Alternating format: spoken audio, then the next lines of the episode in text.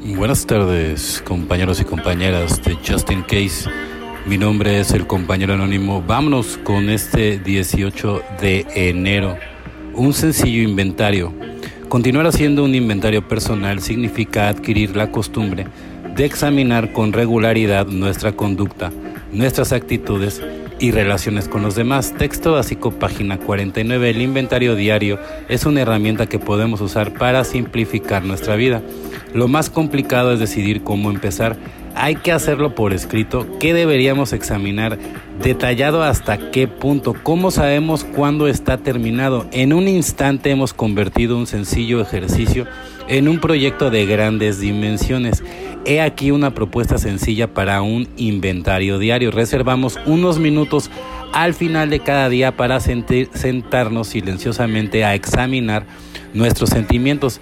Tenemos un nudo en el estómago, grande o pequeño. Nos sentimos conformes con el día que acaba de terminar. ¿Qué ha pasado? ¿Cuál ha sido nuestra responsabilidad del asunto? debemos alguna disculpa. Si pudiéramos vivirlo otra vez, ¿qué haríamos diferente? El inventario diario también.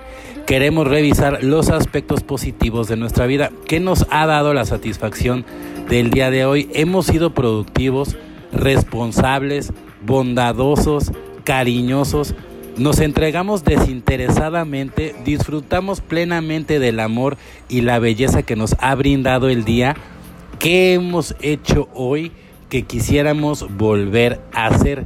El inventario diario no tiene por qué ser complicado para que sea efectivo, es una herramienta muy sencilla que podemos usar para mantenernos en contacto con nosotros mismos.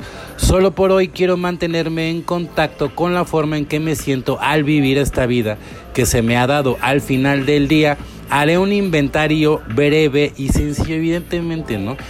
Al principio dices, híjole, qué complicado y lo tengo que... Pero tiene una cosa así, o sea, tienes que ser como breve, ¿no? Escribirlo, yo en un inicio sí lo escribí, ¿no? O sea, y sí traía yo mi papelito, pero ya llega un momento en donde ya llegas a como a memorizar, ¿no? Entonces es como una tabla en donde estás checando, te cuenta que eres tu propio maestro y te estás analizando, ¿no? Entonces es como una especie de examen de conciencia que ya debes traer integrado. Pero en lo que lo tienes integrado, ¿por qué no lo escribes? Es muy importante, ¿no? A la hora de escribir y ver realmente, ¿no? Tus avances, qué tanto, qué tanto he cambiado con mi carácter. Yo de repente, por ejemplo, yo tenía un, un genio de la fregada. Digo, todavía lo sigo teniendo, ¿no? Pero al final del día, bueno, yo, yo ya sé que es uno de mis defectos de carácter y que lo tengo que controlar, ¿no? Evidentemente. O la loca de la azotea, ¿no? Porque soy una persona que piensa, piensa y sobrepiensa las cosas y, de repente luego es una tortura, ¿no? Estar pensando tantas cosas también aprender a, calmar la loca de la azotea, ¿no? Por eso tenemos que vivir en, en, el presente. ¿Cómo, no? Por medio de la respiración, ¿no? Por ejemplo, técnicas de respiración, ¿no? Son las que te pueden llevar al presente, ¿no? Porque el pasado, recuerda, el pasado nada más nos arrastra, ¿sí?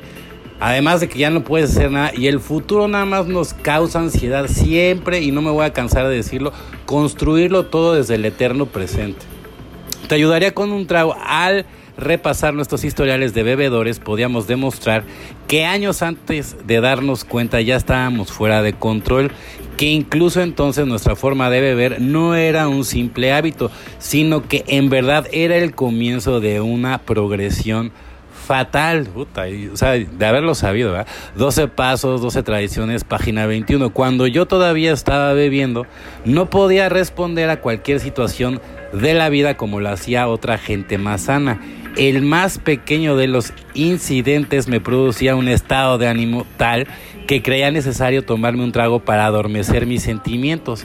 Pero el adormecimiento no mejoraba la situación, así que tenía que buscar un nuevo escape en la botella. Hoy tengo que estar consciente de mi alcoholismo. No puedo darme el lujo de creer que yo he adquirido el control sobre mi forma de beber o pensar otra vez que he reconquistado el control de mi vida. Tal sentimiento de control es fatal para mi recuperación, evidentemente, ¿no? O sea, porque esta es una enfermedad crónico, progresiva y mortal, ¿no? O sea, no hay, no hay una vacuna, no hay cura, ¿no? Lo único que puedes hacer es entrar en el programa, evidentemente, ¿no? Y buscar tu recuperación de corazón, porque hay muchas personas que o las obliga la esposa, la novia, los hijos, la familia, y cuando te obligan a entrar a algo así nunca va a funcionar.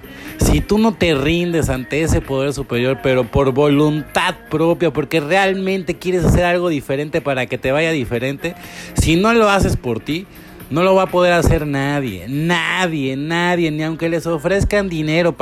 Ha habido casos que hasta dinero, padres les pagan a sus hijos para que tomen el programa y aún así se terminan hasta suicidando.